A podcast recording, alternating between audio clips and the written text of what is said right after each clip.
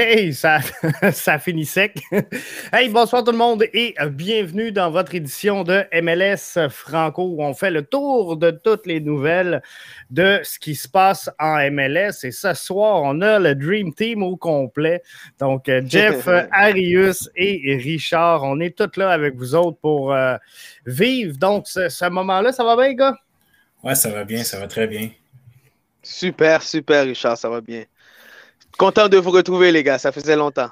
Là, là, l'été est fini. On va revenir à, notre programmation normale. Ça a bien été euh, euh, vos étés. Richard, la, saison est-tu terminée avec le, CS 67? Ouais, pour moi, c'est terminé, mais euh, j'ai quand même eu du fun avec l'équipe, mais j'ai quand même aussi eu un petit moment pour voyager parce que j'ai été aux îles de la Madeleine durant mon été. Ça a été court comme semaine, mais j'aurais aimé s'en profiter davantage. Mais c'est sûr qu'au niveau footballistique, c'est un petit peu trop tôt comment ça a terminé, mais je me dis que ce sera euh, pour une prochaine fois peut-être. Tu une équipe d'expansion. Ouais, c'est ça, ça prend du temps. Un peu comme, Houston, ça prend du temps. Houston, Austin, ça prend du temps. Exactement. Toi, Richard, ça a bien été l'été avec l'Académie? Euh, Arius, oui. Arius, ah, ça va, ça va, ça va, ça va. Oui, ça a super bien été. Écoute, cette semaine remplie de, de, de d'activités avec les jeunes et puis euh, on était tout l'été euh, sur le terrain. Euh, bon, avec le beau, le beau temps aussi, on ne peut pas se plaindre. On a eu super du beau temps aussi. Puis les jeunes se sont épanouis. Puis je me suis très épanoui aussi avec les jeunes. Puis écoute, j'espère que l'an prochain, ben, ça va encore avoir plus de succès. Je pense que oui. Je pense que ça va aller en grandissant. Mais là, on est là pour euh, faire le tour donc de la MLS. Hmm. Donc, sans plus tarder, on embarque dans le vif du sujet et on fait le tour de toute l'actualité de la MLS. Je veux qu'on commence par euh, Georgi Mihailovic, qui est sur l'équipe d'étoiles de la semaine en MLS, qui euh, se mérite une place donc sur le banc pour cette semaine. Et euh, est-ce que euh, est-ce qu'il est assez reconnu à travers la MLS, Georgi Mihailovic, quand même le meilleur, euh, deuxième meilleur passeur, quatrième meilleur de la Ligue MLS au niveau des grandes chances de marquer créées. Mm-hmm. Donc, on, a un bon joueur entre les mains là, qui n'a pas coûté trop cher. Non, tout à fait, mais tu vois qu'avec le problème du CF Montréal, c'est sûr qu'on a un petit peu moins de visibilité au sein de la Ligue parce qu'on est peut-être un marché francophone, mais n'empêche que malgré les euh, power rankings de la MLS, tu vois quand même que le CF Montréal mérite sa place où il est en ce moment, vu qu'on est euh, sixième dans le classement de euh, l'Est. pardon. Donc, ouais, pour Mihailovic, ça a été un grand match face au Toronto FC. Puis, Toronto, ça va pas très bien cette saison-ci, mais il en a quand même profité pour marquer son sa présence au sein du, du 11 Montréalais. Donc, euh, je suis content de le voir dans, dans, le, dans, le, dans les équipes euh, de la semaine, mais j'aurais aimé ça le voir dans le 11 partant parce que c'est sûr qu'il a connu une très bonne performance. Avec la connexion avec Kyoto, c'était parfait, mais il faut croire qu'aux yeux de la MLS, c'était pas parfait pour qu'il fasse le 11, mais n'empêche que d'être sur le banc, c'est quand même pas pire non plus. Tu sais, euh, Arius, Georgi Mihailovic, il, a presque rien coûté à Olivier Renard. Et je regarde ce joueur-là évoluer et il trône dans les sommets de la MLS présentement. Je me dis, si on était capable de l'arrimer avec euh, deux bons attaquants réguliers depuis le début de la saison, ce qui n'a pas été le cas avec euh, les blessures à Mason Toy, avec Romel Kyoto, euh, il ferait beaucoup de dommages, Mihailovic. Non seulement il ferait beaucoup de dommages, GF, puis on en a parlé souvent, il manquait beaucoup de stabilité au niveau des attaquants au CF de Montréal mais euh, en ce moment, il est déjà placé euh, dans les top 3 euh, ou 4 des meilleurs passeurs décisifs de la Ligue. Donc, il ferait encore plus de dommages. Puis, il n'est pas loin du record de natiopathie, je pense, durant toute une saison. Et puis, malgré que le fait que les attaquants n'ont pas été constants devant le but, puis Mihailovic est en train de démontrer son talent. Lui qui a comme eu une deuxième chance euh, avec le CF de Montréal parce que Chicago ont comme laissé tomber parce qu'il était au début euh, la vedette problème d'attitude, je pense. Hein? Ouais, je pense qu'il y avait un problème d'attitude. Puis avec, euh, avec l'entraîneur aussi, ça fonctionnait pas très bien. Mais c'est un jeune en, plein développement, en pleine croissance. Et puis, je pense que Chicago n'a pas su comment le gérer. Puis, ben, quand il a été échangé, souvenez-vous qu'il avait dit que euh, je suis très heureux de venir au CF de Montréal parce qu'il va avoir la possibilité de montrer son talent. Puis, il est en train de démontrer son talent sur le terrain. Tout à fait. Puis même juste pour continuer là-dessus, quand on parle d'attaquant, si tu vois euh, dans le match avec euh, Romel Kyoto, tu voyais que la connexion était assez instantanée. Ça se mm-hmm. trouvait facilement sur le terrain, alors qu'avec Bjorn Janssen, c'était un peu plus compliqué parce que déjà là, que lui connaît une saison plutôt difficile, il essaie de trouver un peu plus ses repères au niveau du terrain. Mm-hmm. Donc peut-être les connexions avec Mihailovic sont plus ou moins présentes. Ça peut mm-hmm. peut-être casser aussi un rythme selon euh, la hiérarchie des attaquants, mais avec Kyoto, tu voyais vraiment que la connexion était présente. Puis même avec la célébration qu'il a faite, Kyoto, tu vois qu'il était vraiment content parce qu'avec Georgie, ça allait plus facile. Mais n'empêche qu'avec Yonsei, c'est un peu plus compliqué, ça bat de l'aile. Mais comme tu l'as dit, si on avait un attaquant vraiment régulier, là, c'est sûr que Mijolovic aurait des stats un peu plus, euh, encore plus reluisantes qu'il a en ce moment. Arius, euh, Richard vient de le dire, euh, Johnson a une saison difficile avec le CF Montréal. En, tant qu'entraîneur-chef, à, à, quel moment t'abandonnes un projet comme celui de Bjorn Johnson? Parce que là, j'ai l'impression qu'on essaie à tout prix de le mettre et, lui donner un temps de jeu en se disant il va finir par décoller, il va finir par décoller, mais malheureusement, il n'y a, pas de jus, ça part pas. Écoute, euh, c'est un jeune qui, gagne quand même bien. Et puis, euh, quand Olivier Renard est allé le chercher, il est allé chercher Jensen pour un, Il y avait des bonnes statistiques. Il avait des bonnes statistiques, puis un objectif qui était clair, c'était de marquer des buts. Et, puis, depuis le début de l'année, puis euh, je pense un de ses bons matchs qu'il avait eu, c'était contre l'Inter de, Miami, quand il avait marqué deux buts cette soirée-là. Et depuis ça, ben, on a vu qu'il avait beaucoup de difficultés. Puis tout à l'heure, euh, pour revenir sur le point de Richard, euh, ben, qui est le, milieu offensif, euh, le moteur de cette équipe-là, a de la difficulté à trouver une certaine chimie avec un attaquant comme Jensen, qui est supposé être un attaquant numéro un de l'équipe si Kyoto avait un peu de difficulté. Et puis on a vu au début de l'année Kyoto avait un peu de difficulté. Puis aujourd'hui, ben, Kyoto se retrouve ses repères parce qu'il connaît la ligue et Mijajovic connaît la ligue. Puis Johnson a un peu plus de difficulté à s'adapter à cette ligue-là. Et puis, euh, ben, pour revenir à, ta question, hein, GF, euh, je pense qu'il a un problème d'attitude, Johnson qui mhm. fait qu'il a. Oui, je pense qu'il a un problème d'attitude. Puis, euh, pour faire un parallèle à, tout à l'heure au point de Richard, euh, le match contre euh, Ouski, quand il a raté, qu'il voulait le, le, pénalité. Puis je pense que lui et Toy se, se disputaient, genre, pour le pénalité. Et je me dis, mais à ce niveau-là, mais ça n'a pas d'allure ça n'a pas d'allure, les gars sont en train de se, disputer pour une pénalité. Et puis lui, il rate, et puis ensuite, on voit le, le, toy rate, et puis bon, ça a tout. Euh, puis on a vu l'attitude là-dessus, sur l'action, on a vu l'attitude de Joy, Joy Donc je pense que en ce moment, euh, en ce moment, euh, cette chimie-là n'y est pas. Et puis Miajovic, bon, en ce moment, il porte cette équipe-là sur son dos. Et puis avec Kyoto qui revient tranquillement dans l'action, la, dans mais va permettre à ce que euh, cette équipe-là peut continuer dans le dernier doigt. Mais Jensen a besoin de se réveiller rapidement et puis ben, Olivier Renard l'a amené pour une raison, puis le coach doit trouver une façon de le faire fonctionner. Et puis je pense que Wilfried Nancy fait le possible de le faire fonctionner, mais c'est difficile pour lui en ce moment. C'est très difficile. Mm-hmm. Un qui euh, n'aura pas, euh, juste avant de poursuivre, je veux juste saluer Maxime qui est avec nous dans euh, Salut, Maxime. De, discussion. je, veux poursuivre. Donc, un qui n'aura pas la chance donc, de, continuer ce qu'il avait mis en place, c'est Marc de Santos. Après trois ans derrière le bas des Whitecaps, une décision je, je vais dire surprenante parce que ils étaient quand même les Whitecaps sur huit matchs sans défaite. Il avait euh, une défaite à ses onze derniers départs. C'est sûr qu'il a perdu un match contre la CPL. Euh, mais j'avais l'impression qu'on tentait chez les Whitecaps de sauver Marc De Santos. On lui avait amené Ryan Gold. Euh, je, je, pensais que c'était pour le ramener sur la route des séries et dire, regarde, on va te donner les ressources mais euh, finalement, on a décidé de congédier euh, Marc Dos Santos. Au, début de la saison, ça ne m'aurait pas surpris, mais à ce moment-ci, alors que les Whitecaps reviennent dans la course aux séries, alors qu'ils étaient euh, sur une belle séquence, je trouve ça surprenant un peu. On dirait qu'on a attendu, qu'on a cherché le moment opportun et la défaite contre la CPL a été le coup près qui a tombé sur Marc Dos Santos. Arius, t'en penses quoi? Jeff, tu l'as dit, ça faisait trois ans. Et puis, je pense qu'on lui avait donné un laps de temps.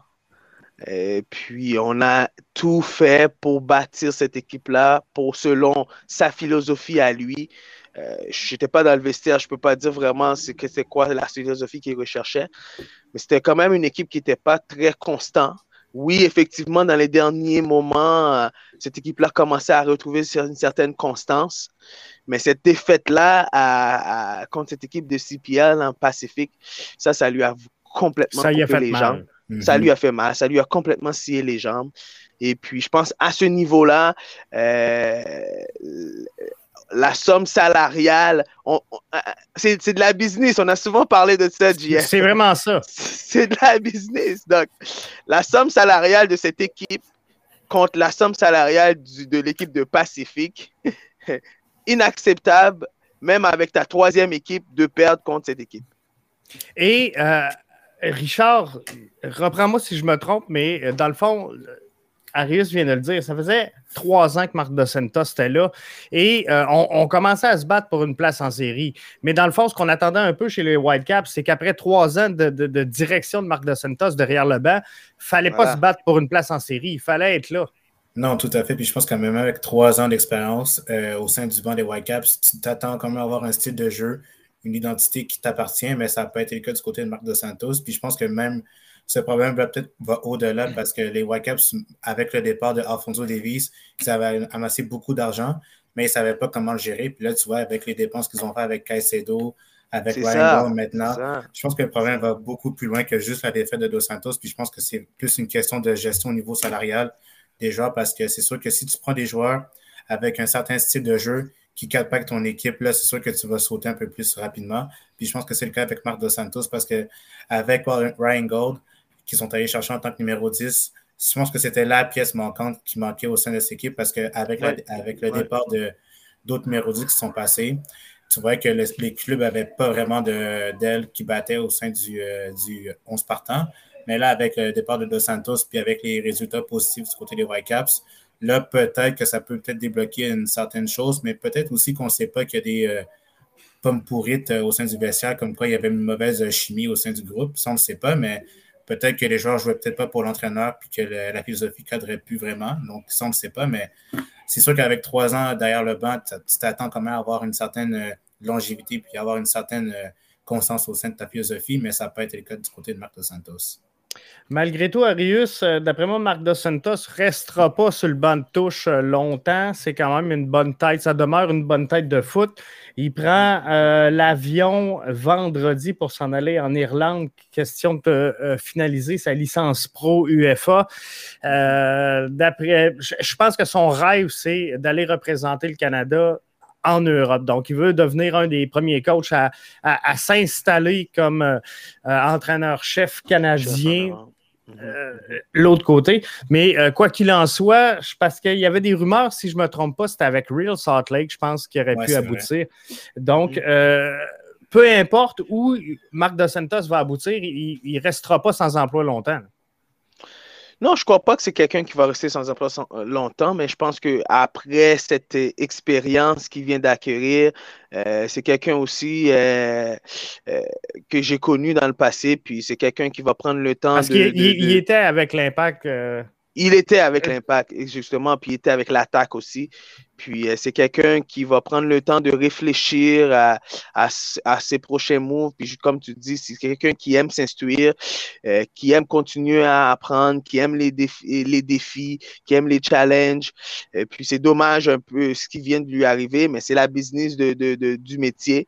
Et puis, euh, et, il est un bon, un bon modèle, un beau modèle pour les jeunes entraîneurs à venir ici. Euh, qui veulent s'inspirer euh, un jour à, s'ils veulent coacher dans la MLS euh, ou en Europe, parce que Marc Dos Santos, il, arrive de loin et puis il a quand même fait. Et puis malheureusement, pour lui, il n'a pas pu avoir plus de succès que ça au, Vancouver Whitecaps, mais ça reste que c'est une expérience qui est acquérie puis qui va l'aider pour, le, pour, son, pour son avenir. À, l'époque où tu as été euh, euh, dépisté ou recruté par l'Impact de Montréal, Arius, il mhm. était-tu dans l'entourage ou il n'était pas arrivé encore, Marc De Santos? Il n'était pas encore dans l'entourage du tout, du tout, du tout. Puis il y a aussi son frère, Philippe De Santos. Puis je pense, tu puis tu parles de Marc De Santos, euh, ben, il, a quand même eu la possibilité aussi de s'entourer du monde avec qui il a grandi. Euh, donc, l'ancien entraîneur des gardiens du CF de Montréal est rendu là-bas aussi avec le, Whitecaps. Il y a son, frère qui était à Ottawa Fury qui est rendu aussi là-bas à ce niveau-là. Donc, il a pu euh, quand même euh, aider certaines personnes dans son entourage de monter avec lui au sommet où ce qu'il est. Et puis, c'est quelqu'un qui aide beaucoup, qui continue aussi à aider euh, au niveau du football québécois. De temps en temps, il est déjà venu faire des stages euh, de, au niveau du stage de recyclage. Donc, c'est quelqu'un qui est très impliqué. Et puis, euh, comme tu dirais, comme tu dis, GF, il ne va pas rester trop longtemps sans emploi. Un autre qui s'est fait montrer la porte de, sortie du commun accord, c'est le senior VP et GM de Houston. Eux autres aussi étaient un peu en eau trouble. Ils sont sur une pente descendante. À ce heure que Maxo Routy a arrêté de marquer, ils ont, recommencé à descendre, Richard. Non, c'est ça. Puis je pense que même, euh, on aurait pu même euh, subtilement donner le contrat à Bjorn Johnson pour aller à Houston parce que Matt Jordan, c'est un ancien de l'Impact de Montréal. Mais euh, ouais, Houston, ça va vraiment mal. Puis je pense que les résultats reflètent pas mal tout l'ensemble du problème que cette équipe-là possède parce que ça fait 15 matchs sans victoire. Et ça fait aussi, euh, au niveau des problèmes financiers, ça fait pas mal dur, on va dire, parce que les investisseurs ne euh, mettent pas beaucoup d'argent au sein du club. Mais je pense que Matt Jordan, à un moment donné, il fallait que ça s'arrête parce que, outre acheter des outre donner des contrats vraiment lucratifs à des joueurs qui ne méritent pas, si tu, exemple, tu prends l'exemple de Kiki Struna avant qu'il arrive à Montréal, c'était pas mal l'un des plus payés au, sein de cette équipe-là. Tu as Uruti qui est arrivé, qui gagne beaucoup d'argent. Je pense que le mhm. problème va au-delà de ça, mais aussi ça fait partie du problème comme quoi Houston c'était mal géré. Mais à un moment donné, il fallait que ce cycle-là arrête. Mais avec les nouveaux propriétaires qui sont, qui sont de place euh, à Houston, là, je pense que c'est parti pour le grand ménage parce que même avec Tab Ramos, qui était peut-être en voie, de, en voie de, de, congédiement, là, tu vois que Houston veut prendre un, nouveau euh, tournant au sein de son club. Puis euh, c'est sûr qu'avec Mark Jordan, qui est un ancien de l'Impact de Montréal autrefois, dans une édition, mhm. ça fait mal, mais n'empêche que c'est la business comme on l'a mentionné. Mais Houston, à un moment donné, il va falloir qu'il se réveille parce que ça fait des saisons euh, qui sont plutôt décevantes. Puis pourtant, pour une équipe aussi bien titrée au sein de la Ligue, historiquement parlant, c'est quand même décevant de les voir aussi décevants, même toucher, toucher le bas du classement comme ça. Ça, fait plusieurs années qu'ils euh, sont en MLS, euh, le euh, Dynamo de Houston. Donc, on ne peut pas parler d'une équipe qui était en train de se construire. C'est il fallait qu'ils livrent des résultats. Je pense qu'ils ont l'expérience au sein de la MLS pour euh, réussir à, livrer quelque chose. Alors, euh, je pense qu'effectivement, il y avait de quoi, euh, Arius, qui ne fonctionnait pas tout simplement au sein de cette formation-là, là, présentement. Puis il faudra peut-être revoir toute la structure de, la formation complète. Mais c'est à revoir parce que c'est un club qui a déjà été un modèle pour la MLS. C'est un club qui a déjà été champion de la MLS. Donc, euh, c'est sûr qu'en ce moment, euh, avec la chute de ce, club-là, ben, on est en train de revoir constamment euh, cette structure-là, puis cette façon de refaire, parce que je pense qu'ils ont dépensé pas mal d'argent. Un nouveau stade, une nouvelle amphithéâtre, où est-ce que beaucoup d'investissements. Donc, il faut vendre le produit, le produit qui est sur le terrain, il faut le vendre. Puis euh, si l'équipe a de la difficulté à gagner puis à avoir des résultats constants, ben, euh, c'est souvent les gens qui sont en place qu'on a mis là pour faire fonctionner le club qui vont, qui vont payer le prix pour. Puis je pense que Matt Jordan était quelqu'un de très expérimenté qui a passé euh, depuis 2014, qui était dans le milieu du CF de Montréal, dans le temps, le Montréal, l'impact de Montréal. Et puis comme Richard a dit, c'est dommage, c'est vrai que c'est quelqu'un qui venait de Montréal, mais dans la business, euh, euh, s'il n'y a pas de résultat, ben, ça ne vend pas et puis ben, l'équipe ne gagne pas, ben, il, faut agir, puis il faut agir rapidement parce qu'on dépense beaucoup d'argent. De deux. Ah, ah, juste un petit, un petit point que je vais rajouter en fait. Puis si tu regardes du côté de Austin qui vient d'arriver nouvellement, tu vois que les, euh, la demande est beaucoup plus forte du côté d'Austin parce que tu as plus de monde qui sont intéressés à avoir une nouvelle équipe, alors que si tu regardes au niveau de la foule chez Houston, c'est pas mal vite parce que les performances ne suivent pas. Même si Austin, c'est pas mieux non plus, vu qu'ils sont derniers dans le classement de, l'Ouest, tu vois quand même que la foule est quand même présente, et sont quand même là pour les encourager. Il y a quand même des bons joueurs du côté d'Austin, mais Houston, par contre, ça bat un petit peu plus de l'aile. Je pense qu'au niveau euh, des spectateurs, puis au niveau des revenus, euh, au niveau des billets, ça fait pas mal. Euh, ça fait mal au niveau portefeuille, au niveau des, dirigeants. Donc, c'est pour ça que peut-être Mark Jordan aussi aurait pu mieux livrer la marchandise au, sein de cette équipe-là au niveau des transactions, même au niveau des acquisitions des joueurs. De 2006 à, 2011, c'est une équipe qui a fini cinq fois, euh, soit deuxième ou premier. Donc, euh, c'est très bon. Et euh, depuis les trois, quatre dernières années, c'est très difficile. Ils ont fini en 2016 dixième sur 10 à, cette époque-là dans l'Est. En 2017, avait mieux fait un petit peu, mais 2018, 9e sur 12, 2019, 10e sur 12. Et euh, tu viens d'en parler, Richard, les, foules sont en train d'abandonner un peu le projet du Dynamo. Euh, on passe de, 20 000 de moyenne, on a descendu 19, 17, 16, 15 dans les dernières années. Donc, euh, les gens abandonnent. C'est sûr qu'à Houston, il y a beaucoup de compétition dans le monde du sport, mais quand même, c'est une équipe qui devrait livrer la marchandise normalement. Mhm, Et si je ne me trompe pas, je pense que c'est un club qui, a changé de, de, de, de, propriétaire. de propriétaire aussi. Fait qu'il y a eu des, des, il y a eu des moments où il y a eu des, des, problèmes financiers. Fait que ça a beaucoup affecté aussi au niveau du entertainment. Richard en parlait. Du côté de Houston, Richard, la grande différence, c'est que c'est une équipe d'expansion. Puis là, avec l'effet de Matthew McConnelly, donc fait que ça amène euh, du entertainment. C'est ça, ça amène du depuis le début. Ben oui, ben oui, c'est soldats depuis le début. Fait que, donc, euh, je pense que pour les prochaines années, euh, ils sont, sont tous soldats, les billets. Donc, euh, l'entertainment est différent, la façon de faire le marketing est différente. Donc, c'est une nouvelle avenir, c'est une nouvelle façon de faire les choses.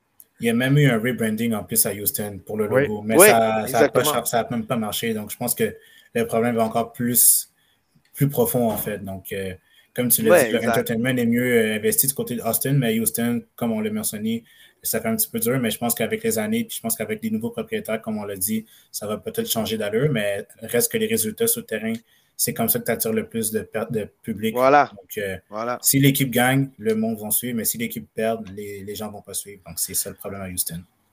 Une autre équipe qui euh, perd du terrain présentement, c'est LAFC qui euh, peine un hmm, peu à, se retrouver euh, de ce temps-ci.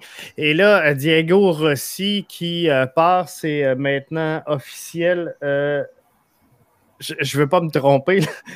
Fenerbahce, l'équipe qui. Fenerbahce. Ouais, c'est ça, exactement. J'ai la misère des fois avec les prononciations. Donc, il ramasse Rossi et euh, semblerait qu'il euh, y ait aussi une possibilité que Carlos Vela aurait demandé de, quitter cette formation-là. Bref, il y a de quoi qui ne tourne pas rond euh, du côté de l'AFC.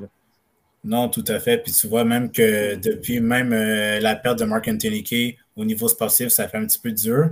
Mais même cette saison-ci, Diego Rossi, ce n'est pas le même Diego Rossi qu'on a vu durant les saisons précédentes un petit peu moins tranchant au niveau offensif, même si c'est un excellent joueur. N'empêche que ses prestations sont un petit peu euh, mitigées. Mais c'est sûr que le fait d'aller à, Fenerbahce, pour moi, je trouve que c'est pas que la Ligue turque, c'est la meilleure ligue au monde, mais pour moi, euh, c'est comme une ligue euh, de vacances, dans le sens qu'au niveau. là, je ne vais pas critiquer les fans de, de, de Besiktas, Fenerbahce, tout ça, mais je pense que la Ligue turque, selon moi, pour son niveau, peut-être que ce n'est pas la meilleure place parce que si tu l'amènes dans une ligue un peu plus euh, niveau technique, tactique, comme en Italie ou même en Angleterre, qui n'est pas pire non plus, ça aurait été un meilleur avantage pour lui. Mais n'empêche qu'au niveau du, euh, de son jeu avec le LFC, ça faisait un petit peu plus. Euh, c'était un peu plus compliqué pour lui parce que ce n'était pas le même joueur. Même s'il contribue beaucoup au sein offensif, cette équipe-là avait avait beaucoup de difficultés au niveau défensif, même au niveau des milieux de terrain.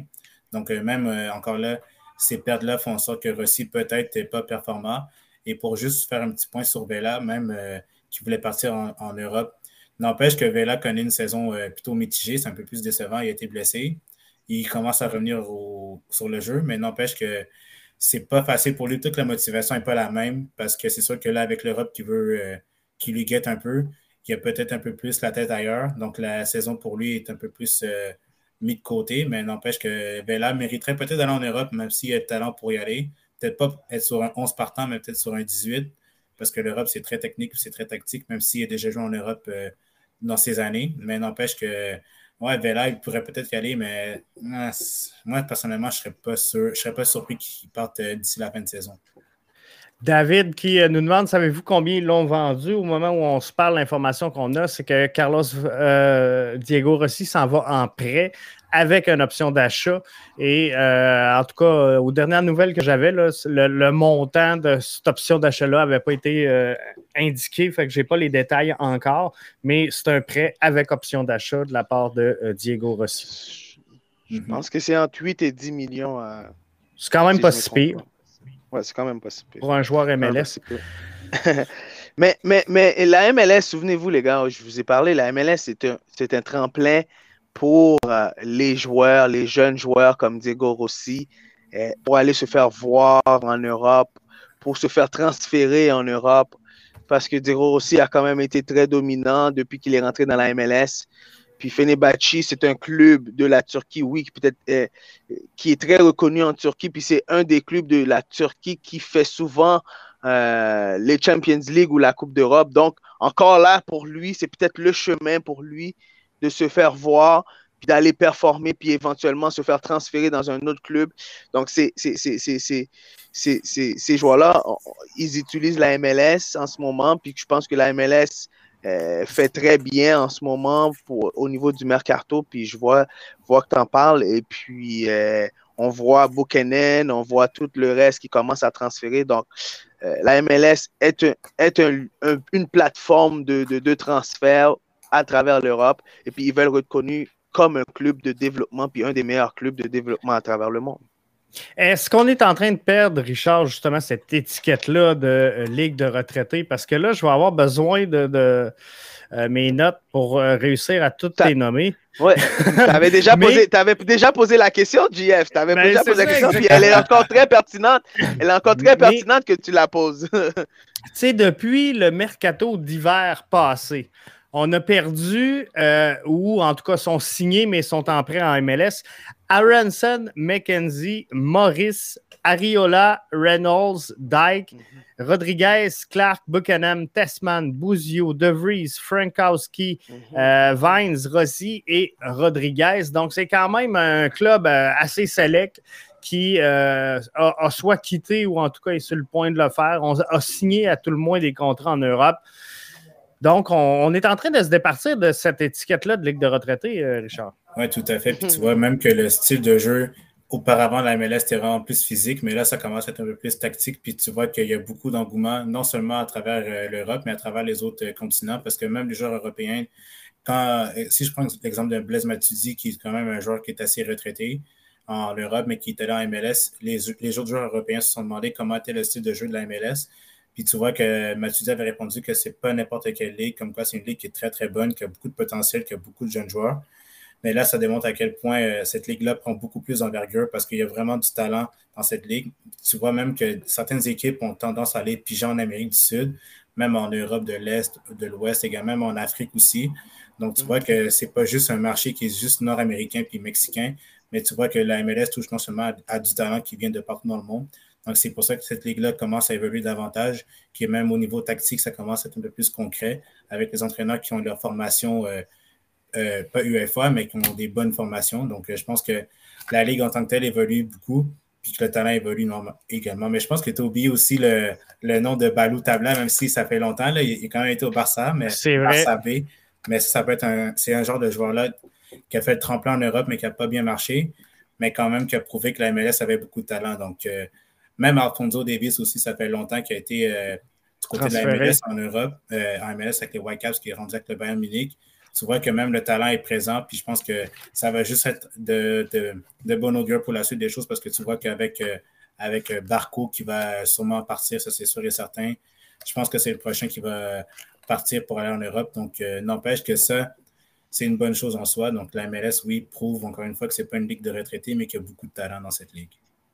Mais je pense que le, le, si je peux faire du, du pont là-dessus, Richard, le fait que Jeff et Richard, le fait que euh, l'effet d'Alfonso Davis, encore, je reviens là-dessus, l'effet de l'Alfonso Davis, elle a tout un effet énorme à travers la ligue. puis qui fait qu'aujourd'hui, Mourinho en a parlé dernièrement, il n'y a pas longtemps, ben, quand il a la chance, mais il regarde la Ligue MLS parce que vraiment, on veut retrouver des produits comme ça de plus en plus. Puis euh, la MLS est en train d'en produire pas mal à travers l'Amérique du Nord. Mais tu vois aussi qu'on va chercher des talents qui sont des Sud-Américains. Si, exemple, je prends Brenner, parce qu'on mhm, voyait tous mhm. Brenner dans, aller mhm. partir en Europe. Tu vois même euh, des jeunes joueurs qui sont euh, du NYCFC qui sont étiquetés comme pépites en la présence de Santiago Rodriguez. Tu vois Brenner, tu vois Thais Damagno. C'est tous des joueurs qui auraient pu aller en Europe et qu'on choisit d'aller en MLS parce que là, tu vois que le niveau est vraiment bon et que la MLS peut avoir un tremplin plus facile pour aller en Europe parce qu'elle a une meilleure visibilité comparée à d'autres ligues, euh, exemple au Brésil. N'empêche que c'est un, bon vivier de talent, mais la MLS a beaucoup plus euh, d'exposition au sein des clubs européens puis qu'il y a beaucoup plus de partenariats avec ces clubs-là. Donc, je pense que tu vois qu'avec ces pépites euh, sud-américaines qui arrivent en MLS, tu vois que le niveau est un peu plus élevé puis il y a beaucoup plus de talent. Donc, je pense que ces connexions-là font en sorte que cette ligue-là non seulement prouve sa valeur au sein de l'Europe, mais mm-hmm, aussi au sein mm-hmm, des mm-hmm. partenaires financiers, comme quoi la Ligue a beaucoup mis l'accent sur ces pépites-là. Donc, euh, le niveau des mercatos, je pense que c'est beaucoup plus euh, accessible aux clubs européens d'aller euh, investir là-bas, puis c'est moins cher aussi. C'est moins cher, définitivement.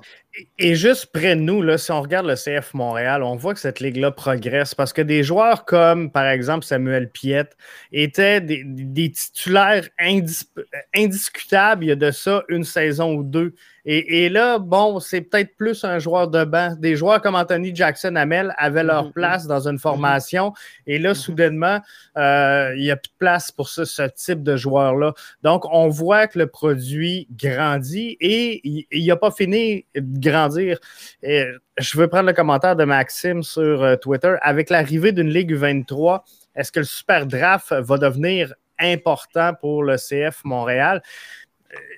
Sais, avec la Ligue U23, je pense qu'on va pouvoir faire plus d'intégration verticale au sein des équipes, donc former euh, vraiment des jeunes parce que euh, présentement, on ne se le cachera pas, euh, entre l'Académie de l'Impact et la première équipe, il y, a un gap important au niveau du calibre de jeu. Donc, cette ligue-là, U23, devient très, très, très importante pour non seulement le CF Montréal, mais pour l'ensemble de toutes les équipes de la MLS. Non seulement ça, JF, ça c'est quelque chose qui revient encore de loin parce que juste, on va juste rester ici dans la province. Le CF de Montréal, pour moi, devrait avoir une des meilleures équipes en Amérique du Nord en U23. Je vais vous dire pourquoi. Parce qu'elle a tout le Québec à elle-même. Elle a tout le Québec pour lui. Elle a tout le Québec pour lui pour aller chercher les meilleurs joueurs à travers la province. Donc, D'après moi, aujourd'hui, Patrick Leduc, quand il est allé chercher un, entraîneur comme Otman Ibri, Otman Ibri a été mon entraîneur à l'équipe nationale U23. Euh, je pense que c'est un message qui est clair. En ce moment, le CF de Montréal, s'ils veulent être compétitifs dans cette nouvelle ligue-là qui arrive en U23, puis je suis content que c'est, euh, si je ne sais pas c'est qui le nom de, de, l'auditeur qui a, Maxime, je suis content que Maxime a posé la question, euh, c'est qu'il va falloir faire un développement un bon développement à ce niveau-là. Parce que là, c'est là que tu vas investir de l'argent. C'est là que tu vas pouvoir avoir des bons joueurs que éventuellement tu vas pouvoir faire. On parlait de Mercato tantôt, mais tu vas pouvoir faire des bons transferts, puis avoir des fonds pour continuer d'investir dans tes académies et puis continuer de développer des bons joueurs, puis continuer à avoir une bonne équipe qui va être compétitive pour des années et des années. Aujourd'hui, mm-hmm. la MLS aux États-Unis, si on voit des grands transferts, c'est parce que les académies ont bien investi à bas âge. Donc, on voit une équipe comme Seattle, on voit une équipe comme euh, euh, FC Dallas euh, qui envoie des joueurs, on voit une équipe comme Portland qui fait des transferts. Donc, le CF de Montréal a besoin d'être un modèle du développement comme tous les autres grands clubs dans la MLS pour les jeunes joueurs du Québec parce que c'est la seule équipe professionnelle qu'on a. Juste pour faire du pouce aussi, juste le fait qu'on ait retiré le, FC Montréal quand ça datait de, la USL, je pense qu'on aurait même pu la garder parce que tu vois que même avec le, au niveau de la progression d'un jeune joueur, quand tu passes de, mm-hmm. U18 à U23, tu t'attends quand même à avoir des minutes de jeu. Mais là, depuis, que, depuis la création du, euh, FC Montréal, autrefois en USL, tu voyais que les jeunes n'avaient plus de repas, tu voyais, ne savaient plus où ils allaient aller. Donc, il y avait peut-être un peu moins de demandes par rapport à cette équipe-là. Puis juste le fait qu'il y ait une initiation, euh, une, pas une initiation, mais une intégration d'une Ligue U23, je pense que ça va peut-être faire en sorte que les jeunes euh, qui étaient, qui étaient avec le, FC Montréal autrefois, qui sont plus là, mais qu'il y a d'autres joueurs qui sont, qui sont rendus là. C'est exemple, je prends des joueurs comme euh, Ismaël, Kone, qui vient tout juste d'arriver, qui va faire partie des U23 avec euh, Clément Bayard, même Balou Tabla. Balou qui, a joué. C'est ça. Même Ferdinand qu'on a dû prêter à Ottawa, Atlético Ottawa. Il aurait pu faire partie de cette équipe-là, puis ça aurait pu être un tremplin plus facile vers le CF Montréal, mais je pense que c'est un petit peu trop tard pour que. C'était un petit peu trop tard selon moi, mais là, le fait que ça revient, je pense que c'est une bonne nouvelle, non seulement pour le, le club, puis pour aussi le développement d'un jeune joueur. On parlait, et Arius, je veux ton point de vue là-dessus, parce qu'on parlait justement de Kaysan Ferdinand qui est en prêt. Euh, il y a quelques joueurs du CF Montréal qui sont en prêt présentement en CPL. Est-ce que euh, la MLS cherche à tasser du revers de la main justement la CPL? Parce que là, en créant une Ligue 23, j'imagine, j'imagine que toutes les formations MLS qui ont des prêts en CPL vont rappeler leurs joueurs pour les faire jouer en U23. Donc, on, réduit automatiquement le calibre de la CPL. Mais écoute, il faut que, il faut que la MLS continue à offrir euh, et le football, euh, je ne sais pas comment, comment pense pour le Canada, mais moi, si je, le fait d'avoir vécu professionnellement, joué aux États-Unis, je sais comment ça fonctionne. Ils essaient de fournir le plus de niveaux de jeu possible pour que les jeunes aient le plus de temps de jeu. Richard en a parlé tout à l'heure, le temps de jeu. Et c'est un peu ça aussi la création de la CPR. C'était dans le but de offrir à cette tranche d'âge-là une certaine expérience, une certaine minute de jeu pour pouvoir éventuellement atteindre un certain niveau professionnel, puis qu'on continue à développer. Parce que veut, veut pas, aujourd'hui, euh, on en parle, là, j'en profite de faire une parenthèse là-dessus. Un agent qui va représenter un joueur, lui, première chose qu'il demande, est-ce que tu as des vidéos? Est-ce que tu as le nombre? Combien de minutes de jeu tu as joué? À quel niveau que tu as joué? C'est quoi le club que tu représentes? Donc, l'agent, lui, c'est ça qu'il doit aller vendre le joueur. Il doit expliquer tout ça au club qui, est intéressé au joueur. Donc, à partir de là, euh, si au Canada, puis on en a pas, on fait, on fait encore le parallèle avec les filles aujourd'hui qui a gagné la médaille d'or, mais on n'a toujours pas une ligue professionnelle pour les filles. Donc, comment on va faire à continuer à développer ces bonnes joueuses-là dans notre pays et puis de continuer à, gagner des médailles d'or? Ben, c'est simple. Il faut leur donner des, opportunités, puis il faut leur donner des, des, ligues. Une place pour jouer. Une place, une plateforme pour se développer. Si on n'a pas de plateforme pour se développer, ben on va les perdre, ces joueurs-là, éventuellement. Mhm. Puis même l'instauration d'une PLSQ féminine, je pense que c'est une bonne augure, non seulement pour le foot euh, au Québec, mais aussi pour euh, peut-être d'autres ligues, euh, exemple au Canada, parce que je sais qu'en Ontario, tu as une Ligue One, ça c'est comme une ligue semi-professionnelle au Québec, parce que j'ai des amis qui ont déjà joué là auparavant. C'est l'équivalent de PLSQ, Richard? C'est ça, c'est la même affaire que la PLSQ en fait. Donc le niveau est pas mal quasiment similaire. Mais aussi, ça, ça montre à quel point tu vois que malgré les petites ligues, tu vois que le niveau est quand même assez solide parce que tu vois que avec un bon développement, puis avec euh, des bonnes instaurations, je pense que le niveau du euh, soccer, non seulement au, niveau provincial, mais au niveau euh, national, ça peut être encore meilleur. Puis avec l'initiative de la Ligue U, exactement, même la Ligue U23 puis la CPL, qui sont quand même déjà d'augure. Ça, ça montre à quel point la Ligue au Canada, tu as quand même du talent, puis tu peux quand même aller chercher un certain, certains joueurs à un certain niveau. Peut-être pas aussi égal que la MLS, mais je pense que c'est quand même une nécessité d'avoir la CPL au sein de, de, de professionnelle au, Canada parce que tu vois que non seulement tu peux échapper certains talents qui sont sous le radar. C'est exemple, je prends des joueurs qui sont québécois comme Pierre Lamotte, euh, Mo Farsi, Chris Novikensa. C'est plein de joueurs québécois qui auraient pu peut-être faire le tremplin au CF Montréal ou même avec le club école du CF Montréal. Mais là, vu qu'ils sont en CPA, tu as une meilleure euh, exposition pour ces talents-là. Puis je pense mm-hmm. qu'avec un meilleur euh, peut-être peut-être un meilleur euh, investissement au niveau de la CPL. Tu vois que des joueurs, comme, comme j'ai mentionné, peuvent avoir un meilleur euh, tremplin vers la ligue professionnelle. Je ne dis pas que la CPL ben, c'est clair. professionnelle, mais c'est très, très bon comme ligue, comme niveau également.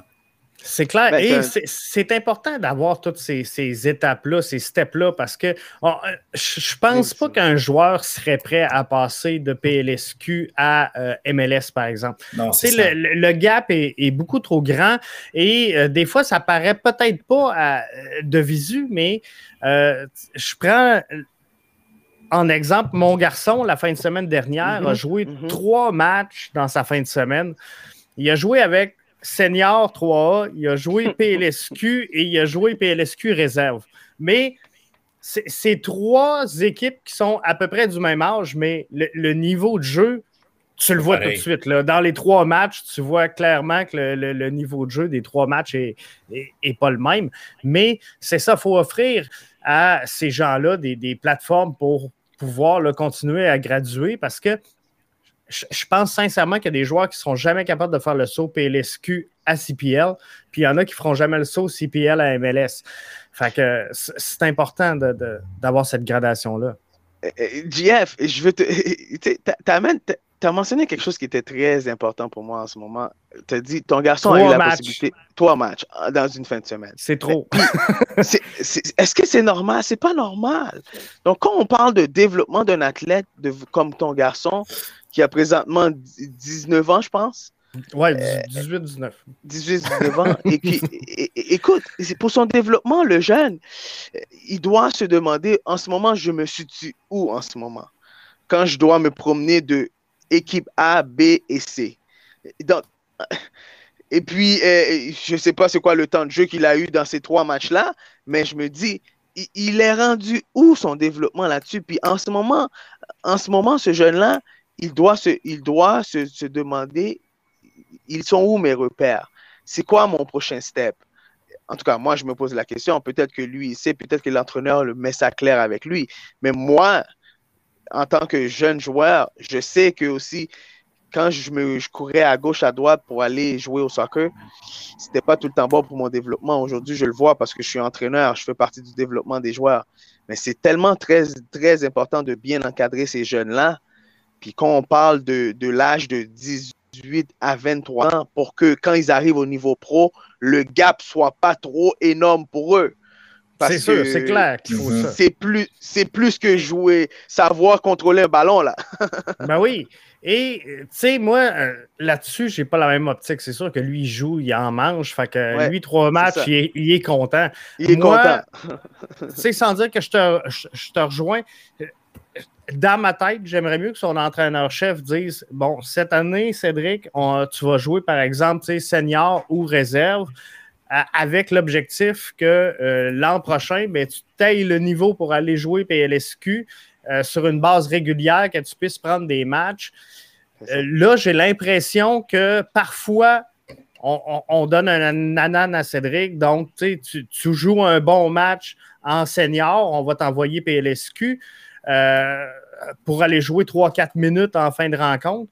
Ou encore, tu sais, il manque un joueur, on va le rappeler. Fait je suis pas, tu sais, à ce niveau-là, c'est là que je te rejoins parce que je ne suis pas sûr qu'il est capable de faire la différence entre est-ce que je suis là parce que j'ai joué un gros match ou est-ce que je suis là parce qu'il manque un joueur. Fait c'est ça. Euh, tu sais, c'est de calibrer tout ça. Donc, d'y donner des objectifs avec de dire, regarde, faut que l'année prochaine tu sois à ce niveau-là, que dans sais, ton objectif de saison, c'est ça. Euh, j'aurais aimé mieux ça. Mais là, lui, il est dedans, il vit, il aime ça. Mais euh, c'est ça, c'est mon optique de, papa. oui, puis, puis, quand on parlait tout à l'heure de développement, m'excuse, on peut un peu, puis c'est les mêmes principes tout à l'heure qu'on parle de Houston, euh, qui c'est le, GM et puis tout le vice-président s'est fait, fait litiger. Ben, c'est simple.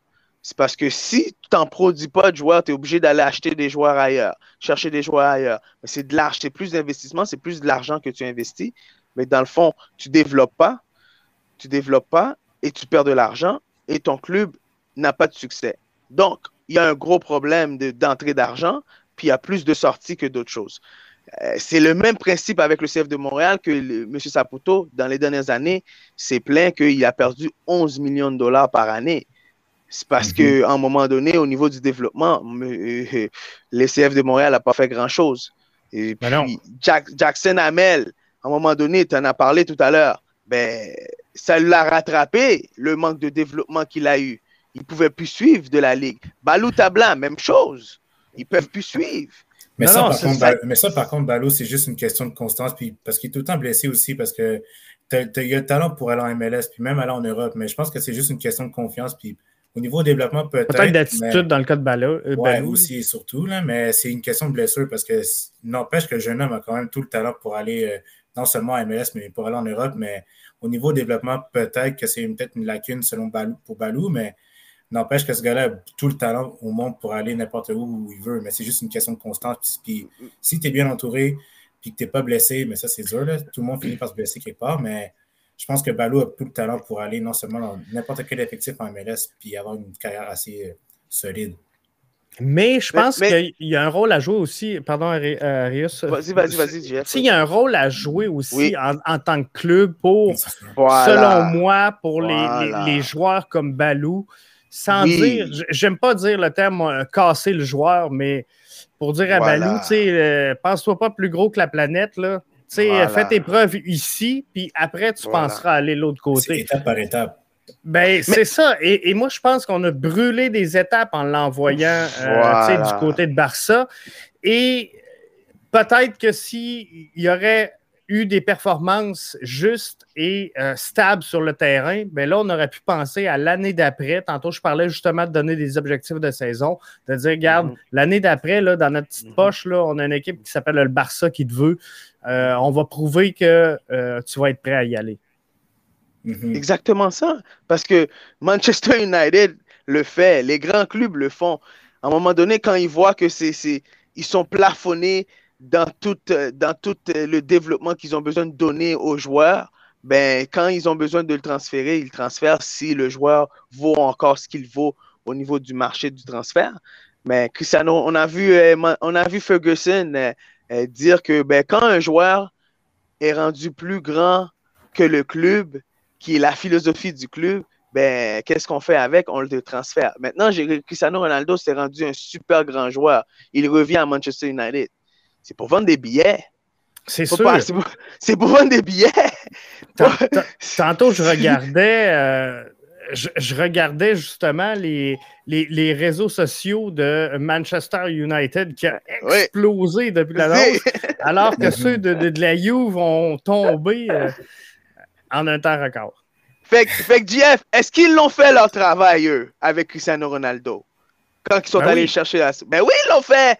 Puis jusqu'à présent, aujourd'hui, il revient dans le club, puis ils font de l'argent avec lui. C'est ça le développement du produit. c'est ça que doit faire, le, on, on revient encore à la MLS, mais c'est ça que doit faire les clubs comme Montréal. Euh, je, pense que c'est bien un autre point de vue, Mathieu, qui est là avec nous, il dit c'est le contraire. L'Impact aurait dû signer euh, Balou plus tôt à 16 ans comme euh, Davies. Euh, oui, là-dessus, moi, je suis pas. Je, pense qu'effectivement, on aurait pu signer Balou plus tôt, mais par contre, on, on aurait dû s'assurer d'avoir un plan de développement pour Balou. Mm-hmm. Et je pense que c'est ce qui a manqué chez ben, l'Impact à l'époque. Je pense que c'est ce qui a manqué, d'avoir vraiment cette vision-là, de dire on va former des joueurs, on va former des produits pour aller les vendre sur le marché européen. Euh, c'est ça qui a manqué. Donc, c'est pas tant une question de à quel moment on le signe, mais comment qu'on va le développer. Qu'est-ce qu'on va faire à partir du moment où il a écrit son nom en bas de la feuille? Euh, je pense que c'était ça la lacune pendant plusieurs années chez le CF Montréal. Là, je, suis content, je suis content de voir une équipe U23 arriver parce que là, on n'aura plus des Mathieu Chouanière qui euh, passent cinq saisons en ligne sur le banc euh, entre deux blessures à dire bon, il n'y a pas le niveau. Mais tu sais, ça y a fait du bien, Mathieu Chouanière, parce qu'il a gagné ses minutes, puis aujourd'hui, il donne un bon coup de main au CF Montréal. Et euh, je pense qu'il va réussir d'ici la fin de la saison à être un titulaire indiscutable sur le terrain si tout continue. Mais d'avoir eu la chance de le faire jouer en U23 sur une base régulière, euh, comme son frère qui, joue en, CPL, je pense que ça a été une plus-value pour euh, un joueur comme Mathieu Chouanière. Donc, c'est un peu pareil comme Balou. Balou, on l'a vu jouer avec les U23 en fin de semaine. Euh, c'est ce qu'il faut qu'il fasse dans son développement. Tout à fait. Puis je pense même euh, avant même que qu'on ait Balou, euh, qu'on ait Balou, qu'on avait signé Balou, même avant, à l'époque, c'était de, de, de l'Impact de Montréal, tu vois que au niveau du développement, c'était pas vraiment la, chose primordiale parce que si, exemple, tu prends des anciens académiciens, mm-hmm. académiciens mm-hmm. comme euh, Carl Wimet, comme Vandril Lefebvre, même comme Maxime ouais. qui est passé par chez nous, ils sont tous partis. On n'a pas pris de temps pour les développer. Là, tu vois que Crépeau connaît une excellente carrière du côté des Whitecaps rendu même euh, avec l'équipe nationale canadienne. Tu vois qu'avec Mandril Lefebvre, il aurait pu avoir une très bonne carrière. Il était très, très bon avec l'Impact de Montréal autrefois. Il a connu des, très bons matchs. Même en CPL, euh, en CPL, même en PLSQ avec euh, Blainville, il connaît une très bonne, très bonne saison. Puis je pense que si on avait mis, on avait mis plus l'accent sur le développement d'un jeune joueur québécois, peut-être qu'on aurait sorti non seulement checké pour le vendre à fort prix, mais aussi qu'on aurait pu être peut-être faire partie des clubs euh, en MLS qui savent euh, bien, bien former les joueurs parce que si tu regardes du côté de Dallas avec euh, Kansas City, avec Philadelphia Union, c'est des clubs qui, mettent vraiment l'accent sur la jeunesse puis sur le développement de jeunes. Puis tu vois qu'avec les résultats qu'ils ont en ce moment, c'est très. ça indique à quel point le, développement prime avant tout et non les, gros chèques et les gros sous pour dépenser des joueurs qui n'en valent pas la peine au final. Mes confrères, je vais un peu vous rafraîchir la mémoire. Le CF de Montréal et l'impact de Montréal avaient, avant l'attaque de Montréal, que Marc Dos Santos coachait. Donc, en ce moment, ce qui s'est passé, c'est que euh, je pense que euh, la ligue où ce qui jouait, ça comptait quand même assez cher, mais veut, veut pas. Il y a beaucoup d'équipes dans la MLS qui, ont des, qui jouent dans des ligues comme USL, on en a déjà parlé, qui fait que qui faisait que leurs jeunes avaient quand même des minutes de jeu, des temps de jeu. Nous, l'impact de Montréal a enlevé cette équipe-là. Mauvaise décision. mauvaise décision. Nos jeunes n'avaient plus de temps de jeu. Donc, l'impact de Montréal pendant toutes ces années-là, les Jackson Hammer, les Carl Wimet, les Maxime Crépeau ne jouaient pas. Ça s'entraînait, mais ça ne jouait pas. Puis donc, à partir de là, comment tu veux développer un joueur? Comment tu veux lui donner du temps de jeu? Comment tu veux? Donc, euh, donc tu perds des joueurs au fil à mesure durant l'année, au fil, au fil dans, dans ton système. Et là, maintenant, je ne sais pas, je voulais poser la question tout à l'heure, je ne sais pas si la Ligue U23 est obligatoire pour les équipes maintenant d'avoir une équipe. Je pense que oui. Si si c'est obligatoire, c'est la raison pourquoi je crois que le CF de Montréal a une équipe aujourd'hui. Parce que ça va coûter cher, là, faire le voyagement et tout. C'est encore un autre investissement. Ça va coûter cher. Donc, c'est à partir de là, il faut développer. Puis, tu sais, je pense que la Ligue U23 va être MLX, MLS Next, ou en tout cas, c'est comme pas clair, là, encore euh, tout ça. Puis, je ne sais pas si euh, tout est vraiment dans les cartons euh, pour la MLS, mais moi, je pense qu'éventuellement, ça va être ça. Est-ce qu'on pourrait avoir une MLS 2 dans le fond avec tous les clubs obligatoirement qui évoluent. Moi, je pense que justement, ça pourrait réduire les coûts, ça pourrait euh, favoriser bien des affaires si, euh, dans le fond, la MLS 2 a, le même calendrier que la MLS 1. Ben, l'équipe U23 va voyager avec l'équipe première et euh, si ce soir on joue contre Houston, ben, euh, CFM2 va jouer contre Houston. Je, pense que ce mhm. serait la meilleure des choses pour euh, économiser énormément de sous euh, en bout de ligne. Mais en gros, la MLS ce serait logique, mais est-ce qu'on va forcer les, équipes qui ont des, concessions en USL 1 à s'en départir?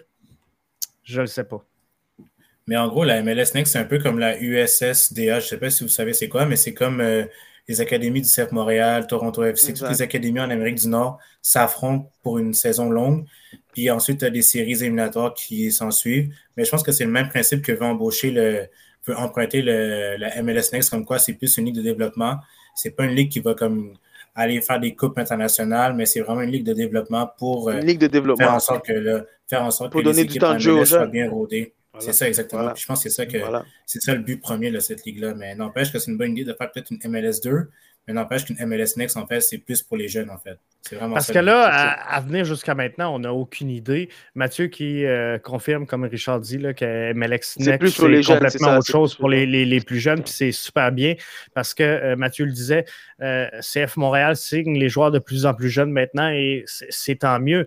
Mais dans le fond, c'est que là, on a un club U23, mais on n'a aucune idée d'où ce que cette équipe-là va évoluer finalement. On ne sait pas. Pour l'instant, pour l'instant, Mais il y a deux, trois clubs. Je sais qu'il y a deux, trois clubs euh, en MLS qui ont confirmé qu'il y aurait une équipe U23. Donc, est-ce que c'est ça? On attend de voir comment tout ça va évoluer, puis éventuellement, on va avoir une MLS 2. Euh, je ne le sais pas. Euh, je ne le sais pas, mais là, présentement, la MLS, pas la MLS, mais les U23 évoluent dans des matchs amicaux. Euh, on l'a vu dimanche dernier, donc euh, le CF Montréal qui est en action en U23. Puis, c'est bien. C'est bien que ces jeunes-là aient des situations de jeu parce qu'à l'entraînement, on dira ce qu'on voudra, mais ça ne sera jamais à la même intensité et le même niveau de jeu. Mais, même les plus jeunes, même les plus jeunes aussi, ils, ont commencé avec les plus jeunes qui sont l'académie. C'est important qu'ils jouent. Même s'ils font ben des, C'est important qu'ils continuent à jouer. Puis moi, je les aurais même introduits dans la ligue euh, élite ou la ligue euh, provinciale, toutes les ligues. Avec les, sports études. avec les mhm. sports études, tout ça. Je les aurais tout introduits dans tout ça, moi. Donc, pour, que les jeunes puissent se comparer puis voir le niveau de travail aussi.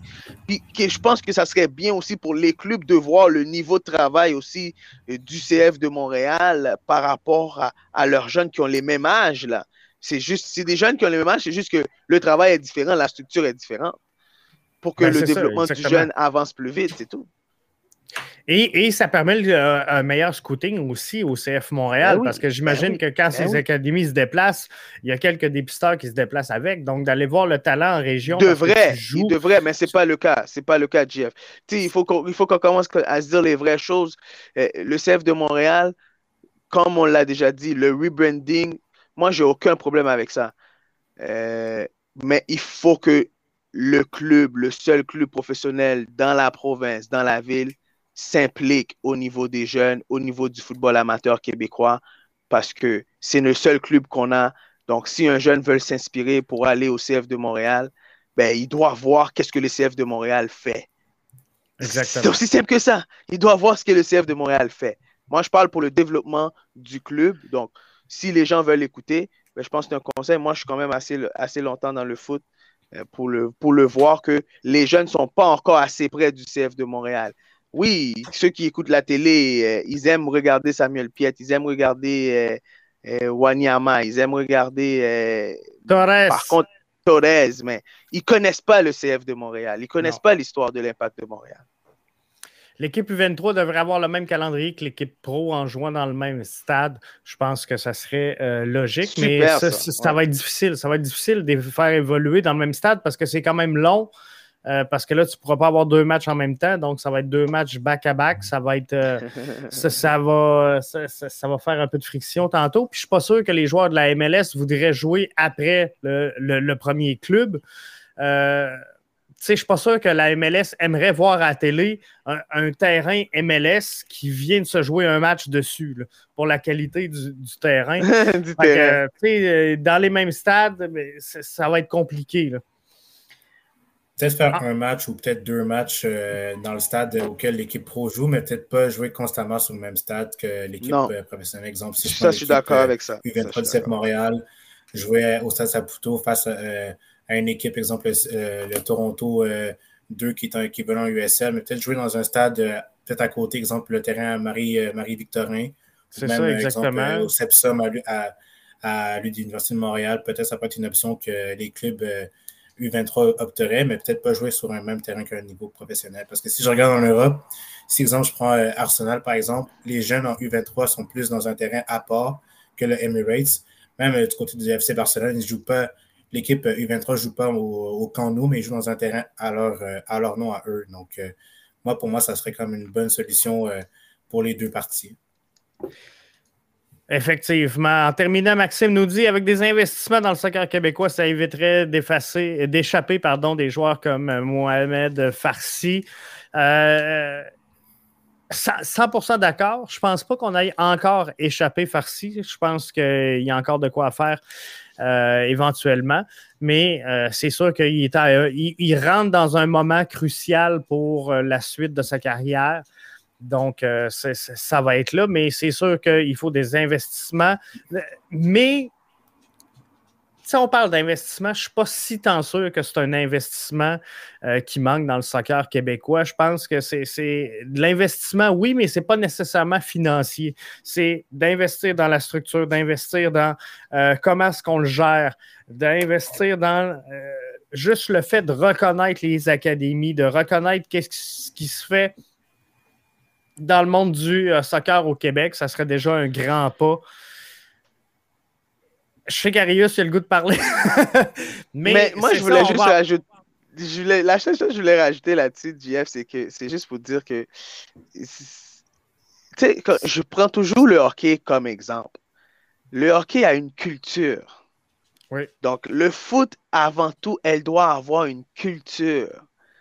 Donc, ça commence par la fédération qui dit qu'aujourd'hui, aujourd'hui, quand on parle aujourd'hui en 2021, nous, on est la fédération, on est Soccer Québec, on représente Soccer Québec, on représente tous les clubs de la province, mais cette culture-là, elle doit être installée à travers tous les clubs de la province. C'est sûr. À, à partir de là, il n'y aura pas de problème d'installer une culture footballistique. Il n'y aura pas de problème. Parce que les gens vont savoir c'est quoi le foot. Sinon, euh, ça va nous prendre encore 20, une autre vingtaine, 40 ans avant qu'on voit des vrais investisseurs qui parlent de foot. Parce que pour investir de l'argent, il faut que tu sais dans quoi tu vas investir. Les gars qui investissent dans le hockey, ben, ils connaissent le hockey.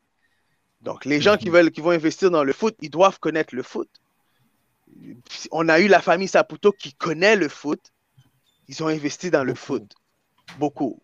Donc, à partir de là, ben, on parle, ça fait déjà deux ans la CPL existe. On n'a toujours pas une équipe au Québec. On devrait en avoir deux. Là. On devrait en avoir deux. On, devrait. on devrait. On va en parler bientôt, mais on devrait. Hein. On va en parler bientôt. Hey, euh, juste en terminant, je, voulais prendre le temps de faire le, tour de tous les matchs, mais euh, je vais passer vite parce que ça fait déjà une heure qu'on est là. Ah oui, c'est euh, vrai. Les Timbers, l'ont emporté 2 à 0. ça, a coûté, quand même un joueur clé, hein, je pense. Euh, euh, j'ai-tu vu euh, Williamson? Ouais, c'est lui. C'est ça. Hein? ACL, je pense. Ça, c'est une blessure que tu ne peux pas avoir en tant que joueur de foot. Fini pour la saison, lui. Mais ouais. Avoir, Fini pour la saison. ACL, c'est dur, là, mais grosse victoire de Portland face à Seattle. Je suis très content de la part de, de cette équipe-là qui revient de loin parce que défensivement, ça en arrache. Gros match de Blanco. Avec Seattle, ils n'ont pas battu, là. C'est pas Chicago, là. C'est pas Toronto, c'est Seattle. Non, non, non, c'est Seattle à domicile en plus. C'est quand même un gros exploit qu'il faut euh, souligner. Mais gros match de Sébastien Blanco qui est de retour dans l'équipe parce qu'il revient de blessure. Mais chapeau à l'équipe de Portland parce que ça a été un match euh, bien, euh, chaudement disputé et ça a été bien mérité de cette équipe-là. Victoire importante, victoire importante parce que c'est serré pour les séries, là. Très serré pour les séries. Victoire très mhm. importante. Austin, on en parlait tantôt, un club qui est euh, très bien euh, brandé, très bien marketé, qui a perdu un match, mais euh, qui a reçu donc Dallas à la maison. quand même huit buts qui sont marqués dans ce match-là. C'est le fun. Tu sais, tu, peux pas sortir de là déçu, même si ton club perd à 5-3. C'est un bon match. Ouais, très bon match. Mais moi, ce que je retiens de cette rencontre-là, c'est juste deux mots. Ricardo Pepi. c'est clair. Ce gars-là, vraiment, a juste Il est en feu. Il est juste, en feu. il est juste trop bon, ce gars-là. Ça n'a juste pas de bon sens. Mais gros match de la part de Dallas, mais encore une fois, une défaite de Austin à domicile. Même s'ils sont battus à la toute fin, mais ça a été un petit peu en retard. Mais n'empêche que Ricardo Pepi, même avec euh, Jesus Ferreira, un autre jeune joueur qu'on ne parle pas beaucoup, mais qui est très, très bon. Euh, c'est deux bons jeunes joueurs qui vont peut-être passer à une prochaine étape dans leur carrière. Surtout Pepi qui a eu un excellent match euh, même une semaine incroyable, euh, même avec le, match du tournoi MLS. Le match, le match des étoiles. Des étoiles, exact. C'est fou. Euh, en terminant, on, sort de la MLS, puis je veux finir avec ça. Euh, qu'est-ce qui vous a surpris le plus dans le mercato? Qui euh, vient de se terminer. D'après moi, c'est un des plus fous qu'on a vécu. Là. Mais ça, ça faisait une couple d'années que je n'avais pas vu autant de joueurs changer d'adresse avec autant de, rumeurs de transactions qui se concrétisent, qui n'arrivent pas, qui arrivent, qui reviennent. Mais euh, je ne m'attendais pas sincèrement à voir euh, Lionel Messi au PSG et Ronaldo retourner à Manu avec euh, sa formation donc euh, d'origine. Je ne m'attendais pas à ça nécessairement. Non, moi non plus. Mais étant fan, étant fan d'Arsenal, je ne sais pas pour ceux qui savent, euh, ceux, et celles à quel point savent à quel point Arsenal, ça, va, ça, va, ça va pas bien ton affaire, Richard. non, ça va pas bien, mais c'est mon équipe depuis tout petit. Mais qu'on dépense 145 millions, je pense, d'euros, c'est pas normal parce qu'on ne dépense pas d'argent au niveau mercato. Mais là qu'on dépense beaucoup, même à la dernière minute, on a, acheté un joueur en plus. Je pense que c'est une bonne nouvelle en soi, mais juste le fait de dépenser beaucoup d'argent pour Arsenal, c'est quelque chose qui est surhumain selon moi parce que c'est pas normal. Mais le mercato du PSG, vraiment, c'est chapeau. C'est magnifique. Là, juste Messi, Ramos, Hakimi. Là, maintenant, tu as Nuno Mendes qui arrive, euh, qui est une pépite euh, au Portugal. Tu as Donnarumma, tu as Van Aldum. Je pense que j'en oublie un, mais c'est juste un mercato surréaliste de la part du PSG. Puis ils n'ont pas dépensé beaucoup d'argent en plus ce qui est très, très fort, c'est que du, euh, des, joueurs gratuits qui ont, eu quasiment. Donc, euh, chapeau pour eux.